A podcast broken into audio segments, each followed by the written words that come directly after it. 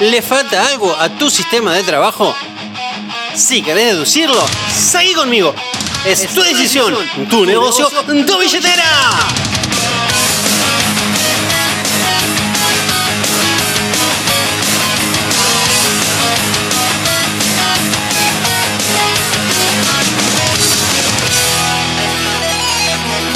Hola centenarios, me alegra mucho estar nuevamente con ustedes, dándoles herramientas para que mejoren como agentes inmobiliarios. ¿Por qué? Porque tu progreso como agente es, fue y será directamente proporcional al progreso de tus ingresos. Y ya sabes que si tenés conocidos con buen perfil para este negocio y me los recomendás, voy a estar infinitamente agradecido. Y también voy a estar agradecido que le compartas este podcast a todo inmobiliario que estimes que le puede encontrar valor. Así que de una, nuevamente, sistema de trabajo. En el podcast anterior estuvimos hablando de sistemas de trabajo y también te mencioné que existen muchos sistemas de trabajo, bien distintos uno con otro, e igualmente efectivos, que vos tenías que hacer el que sea más amigable con vos. Pero, por sobre todas las cosas, el más eficiente era el que realmente aplicabas y adicionalmente mejorabas. Entonces, con el ánimo de dar más ejemplos para que copies a la perfección o simplemente saques algunas buenas ideas, o tal vez solo te inspire para hacer algo bien distinto, te comparto otro sistema de trabajo de otra persona que me compartió a mí y también a ustedes. Y les cuento algo, esta enorme agente, además de ser una copada por compartirnos su sistema, ya no usa más este sistema que estoy por compartirte. Mirá lo dinámico que es, le duró menos de un año, así tal cual estaba. Ahora ya lo modificó y ya lo mejoró. Y está muy bien, porque a mi entender tu sistema de trabajo tiene que acompañar y administrar tu crecimiento. Lo último, antes de soltar la grabación, este sistema de trabajo lo pueden encontrar también en versión video que será un poco más clara para algunos porque muestra gráficos en nuestra intranet. Y también lo pueden encontrar en mi canal de YouTube. Y ahora sí, basta de chácharas y a escuchar otro ejemplo de sistema de trabajo. Mi base relacional está dividida en tres sectores, en tres grandes sectores. La base de contactos, la base en donde están todos, todos, todos los contactos, es decir, los que nos consultan por propiedades, los que nos llaman por alguna cosa y después no tuvimos mucho contacto, todos van ahí. Después tengo la base de relaciones, que es donde ubico a los clientes, A más, A y B. Y después la base de relaciones ampliadas, en donde están los clientes C. La base de relaciones tiene 100 contactos y la base de relaciones ampliadas otros 100. Con esos 200 contactos son los que voy a tener mayor interacción durante el año. Las interacciones anuales de los clientes A más, A y B son llamados, notas personales, ítem profesional, ítem de valor, pop buy, mixer de negocios, encuentro personal, fiesta de clientes, bueno, interacción en redes sociales y reconocer y valorar referidos. Todas esas acciones que voy a hacer con los clientes A A y B van a entrar dentro de las dos horas y media que tengo yo de prospección diaria. Los llamados van a tener que ver con los cumpleaños, yo lo puse así, con los cumpleaños y con el día especial o de la profesión.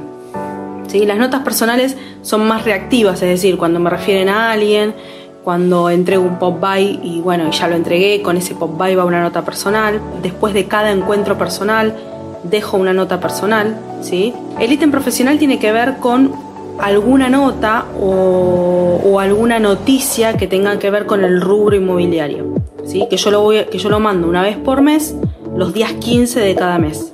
¿sí? La idea es subirlo a Instagram y después se envía un mail ¿sí? o un WhatsApp, dependiendo el, nivel de cercanía. Los A más, los A y los B por lo general son contactos más cercanos, entonces quizás el mail no se manda tanto, sino se manda más un WhatsApp con el ítem profesional adjunto y además le decimos que subimos a Instagram ese ítem profesional. La diferencia entre ítem profesional e ítem de valor es que el ítem de valor tiene que ver con algo que no tenga que ver con el ruido inmobiliario, ¿sí? que sea de valor para esa persona. A veces se puede hacer algo más general, no sé, agrupar a todas las personas que le gustan los animales o que le gustan los perros y hacer algún ítem que tenga que ver con el cuidado de las mascotas y enviarlo. Eso es un ítem de valor. Y un ítem profesional es un ítem o una nota que tiene que ver con el rubro inmobiliario. Lo único que tienen que tener en cuenta es que tiene que ser algo que hicieron ustedes y no un copy-page de una página o reenviar una nota eh, que salió en, algún diario. ¿sí? La idea es que ustedes lo elaboren un poco, que saquen la idea, que saquen la nota de, de algún lugar, pero que ustedes lo elaboren y lo manden con su impronta.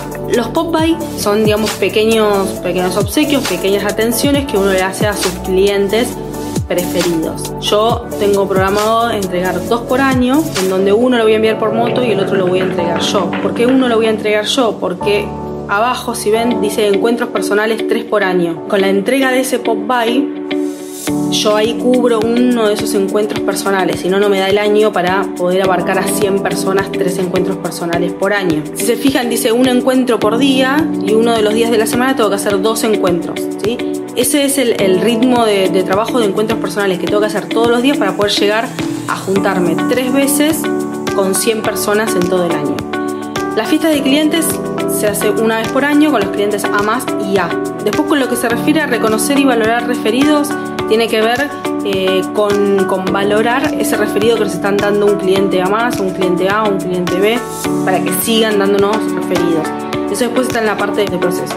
Y después las redes sociales tiene que ver con la interacción que voy a tener con los contactos en las redes, ¿sí? que van a ser 30 minutos por día de interacciones, es decir, comentar estados de otros o comentar historias de otros. Y subir el ítem profesional una vez por mes, que es lo que les estaba contando antes, y cada dos días subir algo, mínimo, ¿no? Una vez por día máximo, una vez cada dos días el mínimo. Después con los clientes C, que también van a ser 100, voy a hacer dos cuestiones. O sea, el envío del ítem profesional, que es el mismo ítem profesional que le voy a mandar a los clientes A más, A y B. Entonces aprovecho y se lo mando también a los contactos C. Ahí tengo una interacción. Y después voy a tener dos llamados por año. Para el cumpleaños y para fin de año. Es decir, y en ese fin de año voy a pedir referidos. ¿Está bien? O sea, todo diciembre aproximadamente voy a estar contactando o llamando a esa gente, a esos clientes C. Pueden suceder varias cosas con esas bases, ya sea con la base de contactos del INIS general, la base de relaciones o la base de relaciones ampliada, pueden suceder cuatro cosas. ¿sí? Que ellos quieran vender, que alguno de esas bases quiera vender, que es lo primero que tienen arriba de todo, que quieran comprar, que es el segundo, el tercero, que quieran alquilar o que quieran poner en alquiler alguna propiedad que tienen a, su nombre, que me refieran a alguien para vender. Entonces, si ellos quieren vender, el proceso va a ser coordinar la visita a la propiedad, ¿sí? Eh, ahí vamos a tener la entrevista pre-listing donde yo voy a analizar si la gente está motivada o no está motivada. Si están motivados para vender y están las condiciones dadas para eso, Voy a coordinar para la entrega de ACM, que va a ser, esa entrega va a ser en un máximo de 72 horas. Si no están motivados para vender, no están dadas las condiciones, es decir, no sé, hay una asociación que no tiene la declaratoria, entonces bueno, ahí no podemos vender. Entonces, en este caso, lo que voy a hacer es asesorar sobre las posibilidades y alternativas que tienen, actuales y futuras, pedir referidos y al retirarlo voy a dejar una nota personal cada tres meses lo voy a seguir por si en algún momento está motivado o las condiciones están dadas para vender. En el caso de este último que les dije que sea una asociación, por ejemplo, y no esté la declaratoria. Bueno, cada tres meses lo voy siguiendo. Cuando sale la declaratoria, vuelvo al inicio, que ahí ya van a estar las condiciones dadas para vender. Ahora, si está motivado y las condiciones están dadas para vender, voy a coordinar esa entrega de ACM, máximo 72 horas. Voy a entregar el ACM, ¿sí? Y tenemos dos posibilidades, que acepte o que no acepte los valores que nosotros le estamos dando. Si acepta, firmemos la autorización y coordino eh, día y hora para las fotos y el video. Si Yo llamo un fotógrafo, entonces tengo que coordinar ese día para otra fecha. Al retirarme de esa visita, ¿sí? voy a dejar una nota personal agradeciendo la confianza de, habernos, digamos, eh, elegido para poder comercializar su propiedad. Si no acepta el ACM, voy a indagar el por qué, el por qué no lo aceptó. Y por supuesto que me voy a retirar. Al retirarme también voy a dejar una nota personal agradeciendo el tiempo y la predisposición que tuvieron. Cada tres meses lo voy a seguir por si en algún momento está motivado o las condiciones están dadas para vender. Nos aceptó el ACM, nos aceptó todo. Al retirarme me dejo una nota personal y voy a publicar la propiedad. Cuando la publico apenas eh, tengo los links para enviarles, se los envío por mail con las publicaciones, ¿sí? con, los, links de las publicaciones. Y ahí voy a empezar todo el sistema del reporte de actividades. ¿sí? Una vez por semana voy a mandar mensaje de WhatsApp o lo voy a llamar por teléfono. Y una vez por mes le voy a mandar el reporte por mail, el primer día hábil de cada mes. La idea es que una vez por semana yo lo voy a estar contactando para decirle cómo está yendo la comercialización de su propiedad. Y una vez por mes sí le voy a mandar el reporte formal tenemos dos opciones, que llegue la reserva o que no llegue. Cuando llega la reserva, El procedimiento es llamar por teléfono y coordinar eh, con el propietario para visitarlo a la casa o para que venga a la oficina. Ahí voy a, mostrarle cuál es la oferta y por supuesto que también tenemos dos opciones, que acepte la oferta o que no la acepte. Si la acepta, firma la aceptación, notifico al comprador, el comprador se notifica, hace el refuerzo, firmamos boleto, escritura y después viene la atención postventa. Puede suceder que después del refuerzo, en lugar de boleto, vayamos a escritura directa. ¿sí? Eso es una opción, pero bueno, ahí está puesto paso por paso. Si no acepta la oferta del propietario, tenemos también dos opciones, que haga una contraoferta o que rechace de plano la, oferta y no tengamos posibilidades de negociar. Si hay una contraoferta, esa contraoferta la tenemos que notificar al comprador, quien puede aceptarla o no. Si la acepta, volvemos al paso inicial, arriba de todo, hace el refuerzo, el boleto y todo el paso siguiente. Si no la acepta, vamos a devolver los dólares y entrego nota personal en agradecimiento también por todas las etapas, digamos, vividas hasta el momento. Y vamos a analizar, o yo voy a analizar en principio, si cargo una búsqueda o no cargo una búsqueda. En ese caso, ¿sí? Después vamos a ver el proceso de carga de búsqueda. Bien, entonces dijimos que si la reserva no llega, yo ahí tengo puesto no llega al mes, ¿sí? porque en un mes es un parámetro relativamente sólido. Entonces, no llega la reserva al mes, me voy a sentar y analizar el por qué ¿sí? no llega y voy a echar el precio. Para eso me voy a juntar de forma personal con el propietario. Si acepta ese sinceramiento del valor, muy probablemente va a llegar la reserva. Entonces, si llega la reserva, vamos a hacer todo el procedimiento de allá que les dije antes.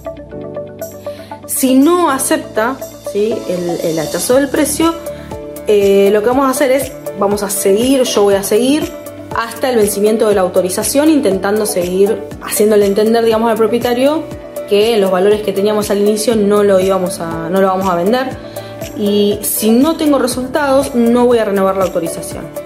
Por supuesto que esa decisión la voy a comunicar en un encuentro personal, ¿sí? en donde ahí voy a intentar nuevamente ver si tengo alguna opción de que eh, pueda, digamos, acomodar el valor a un valor de mercado. Y si no, si no lo puedo hacer, me voy a retirar y voy a dejar una nota personal. Y voy a hacer un seguimiento cada tres meses para poder analizar la motivación en vender. Si vuelve a estar motivado para vender, volvemos al inicio de todo, ¿sí? que publicar la propiedad y demás. En cuanto al propietario, es el procedimiento que les dije antes, envío links, reporte de actividades y demás. Ahora, una vez que yo la publico, van a venir consultas. ¿sí? Ahí está el proceso de consultas recibidas por la propia publicada. Llega la consulta por mail o por teléfono, yo cargo el contacto en el iList o base de contactos. ¿sí? Puedo tener dos situaciones, que el inmueble esté ocupado o que esté desocupado. Si está ocupado, me voy a contactar con el propietario del inmueble para fijar el día y hora de la visita. Si está desocupado, bueno, directamente me contacto con el visitante para coordinar el día. El visitante puede contestarme o no contestarme esa llamada. Si me contesta, coordino la visita, ¿sí? Visitamos la propiedad. En esa visita de la propiedad, yo voy a entregar la ficha de la propiedad en carpeta le voy a entregar un formulario de feedback de visita, es decir, que me diga qué le pareció esa propiedad por escrito. Voy a entregar una nota personal agradeciendo la visita y voy a pedir referidos. Pueden suceder dos cosas después de esa visita, que reserve o que no reserve. Si reserva, voy a llamar al propietario y coordinar un encuentro para transmitir esa propuesta. Entonces, llamo al propietario para coordinar, acepta la oferta o no la acepta. Si la acepta, firma la aceptación, notifico al comprador, viene el comprador a dejar el refuerzo llegamos al boleto. En la fecha del boleto, ¿sí? tenemos dos opciones, que el boleto se haga por el 30% o por el 70%. Por lo general cuando se firma por el 70% se entrega la posesión. Entonces, cuando se firma por el 30, ahí voy a entregar, yo entrego el pop by ahí. Se firma por el 70, entrego llave con un llavero personalizado que tengo yo, más el pop by. ¿Sí? Y luego viene la firma de la escritura. Puede suceder que después del refuerzo se firme escritura directa. ¿sí? En ese caso, en la escritura se hace la entrega de llaves con llavero. Y además, en la escritura, ya sea que firmé el boleto antes o que no lo firmé y fui directo a la escritura, le entrego un formulario de feedback con puntos de mejora, en donde tanto comprador como vendedor van a, a decirme, de cierta forma, cuáles son los puntos que creen que se podrían mejorar en, la atención y en el proceso y en su experiencia para poder hacerla mejor la próxima vez. Ah, y a la hora de la firma, que esto me quedó a la hora de la firma del boleto, la idea es llamarlos para ver si, si llegaron bien y está todo ok. Esa es un poco la idea. ¿sí? Y después viene la atención postventa, que se trata de llamarlo, digamos, a la semana de la escritura, al mes, al año, a los 5 años y a los 10 años. En algunos de esos, de esos eh, momentos puede ser que entregue algún pop y demás. Ya entramos de vuelta como en el proceso de interacción con los clientes A más, A y B que tengo en, la base. Después tenemos la opción, ahí dijimos si había contestado, ¿no? después tenemos la opción de que el visitante no conteste al llamado para coordinar la visita. Ahí vuelvo a llamar en otro horario. Si contesta, vuelvo a proceso de arriba, al de contestó, coordino la visita y demás. Ahora, si no contesta, envío un mail y un mensaje por WhatsApp con el link de la propiedad. Ahí puede suceder que el visitante me conteste o que no me conteste. Si contesta el mensaje, de vuelta vuelvo a coordinar visita. ¿Sí? En la parte donde ya coordino la visita y viene a visitar la propiedad. Si no contesta, archivo ese contacto en la base de datos. No lo elimino, ¿sí? lo archivo ahí en la base de contactos donde voy a mandar cosas masivas, ¿sí? invitaciones y demás. Esta es la parte de la venta, ¿sí? si alguien quiere vender. Ahora, ¿qué pasa si alguien quiere comprar? voy a coordinar una visita o una reunión para definir la búsqueda, ¿sí? O sea, qué es lo que están buscando y poder analizar también la motivación. En esa entrevista lo que me voy a ocupar es de calificar esa búsqueda. Y yo la voy a calificar en tres, digamos, grandes rubros. Búsqueda tipo A, búsqueda B y búsqueda C. La búsqueda A es una persona que está muy motivada para comprar. Tiene la plata, está buscando, cuando encuentra, compra. Si la propiedad vale menos de 100 mil dólares, voy a hacer una carga automática en el iList. Si la propiedad vale más de 100 mil dólares, voy a cargarla en el iList y además voy a hacer una búsqueda manual en la red, en la red Remax. Y si la búsqueda es de más de 200 mil dólares, voy a hacer, voy a hacer una búsqueda manual en la red de Remax y también voy a buscar en otras inmobiliarias y además voy a ofrecer el servicio de búsqueda en exclusiva. Eso es en el caso de las búsquedas A, cuando el comprador, la persona que quiere comprar, está muy motivada para comprar. En la búsqueda B, ¿sí? quiere decir que quizás compre, o sea, si encuentra lo que le gusta, compra. Ahí es muy parecido a la anterior, es decir, menos de 100.000 voy a hacer una carga automática, más de 100.000 voy a cargar automáticamente, además voy a hacer una búsqueda manual, y más de 200.000 voy a buscar manual y además eh, en otras inmobiliarias. Pero lo que no voy a hacer es ofrecerle el servicio de búsqueda en exclusivo. Y eh, la búsqueda C, es decir, está viendo, o sea, están mirando si encuentra alguna oportunidad, como dicen, eh, compra y si no, no, bueno, eso lo voy a referir. Después tenemos la posibilidad de que esta base de toda esta cantidad de gente que está acá, ¿sí? quieran alquilar o poner en alquiler lo que tengan. ¿sí? Primero, por supuesto, vamos a agradecerle por esa, por esa confianza. Los alquileres residenciales los voy a referir y voy a tomar los alquileres comerciales o los residenciales de clientes a más, porque me interesa mucho conservar la relación y esos clientes a más son mis fans, son mis promotores, entonces me interesa que tener un contacto muy muy personal con ellos. Por eso, en el caso de esos clientes en particular, eh, voy a hacer todas, todas las operaciones que me, pidan, ¿sí? incluso los alquileres. Después tenemos, en el caso que me refieran gente, ¿sí? que me refieran a alguien que quiera vender a ese que me refirió, ese que me refirió puede venir de la base de contactos del iList, puede venir de un contacto de un cliente C, ¿sí? o de un cliente B o de un promotor, un cliente A más. Si no es un cliente A, es decir, si es un cliente B, por ejemplo, o un cliente C, lo voy a incorporar a ese cliente como contacto A. ¿sí? Es decir, si está en mi base de relaciones ampliada, lo voy a pasar a la base de relaciones. Y por supuesto que se incorpora a las interacciones anuales de la base de relaciones. Y si yo incorporo a alguien a la base de relaciones, tengo que sacar a alguien de ahí, porque siempre tienen que haber 100. Es decir, si un contacto C, un cliente C, me refiere a alguien, yo a ese contacto C lo va a pasar automáticamente un contacto A. Entonces voy a tener que sacar a alguien de la base de relaciones. ¿sí? Ya les voy a explicar cómo se va a manejar eso. Y después, bueno, agradezco el referido. Cuando corto con esa llamada telefónica, dejo una nota personal ya sea se la envío por, correo o se la dejo si lo, estaba viendo en forma personal. Me contacto con el referido que me pasó vía telefónica y lo incorporo a la base de relaciones, ¿sí? a ese referido. vuelve a la parte de coordino visita a la propiedad, entrevista pre-listing y todo el proceso que vieron recién hasta allá.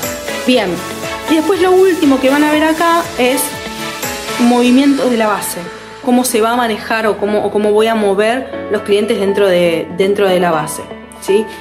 Los clientes A más van a pasar a clientes A si no me refieren a nadie en el último año. Los clientes A van a pasar a ser clientes A más si me refieren a dos personas en el último año y van a pasar a clientes B si no me refieren a nadie en el último año. El cliente B va a pasar a ser un cliente A más si me refiere a dos personas en el último año. Va a pasar a cliente A si me refiere a una sola persona en el último año. Y va a pasar a la base ampliada si no me refiere a nadie en el último año y medio. ¿Mm? Ese va a ser el movimiento de los clientes dentro de mis, de mis bases, digamos, porque yo siempre voy a tener que mantener 100 personas en la base de relaciones y otras 100 personas en la base de relaciones ampliadas. Y la base de relaciones generales, donde la de arriba de todo, de contactos, de donde va a ir todo el resto de las personas.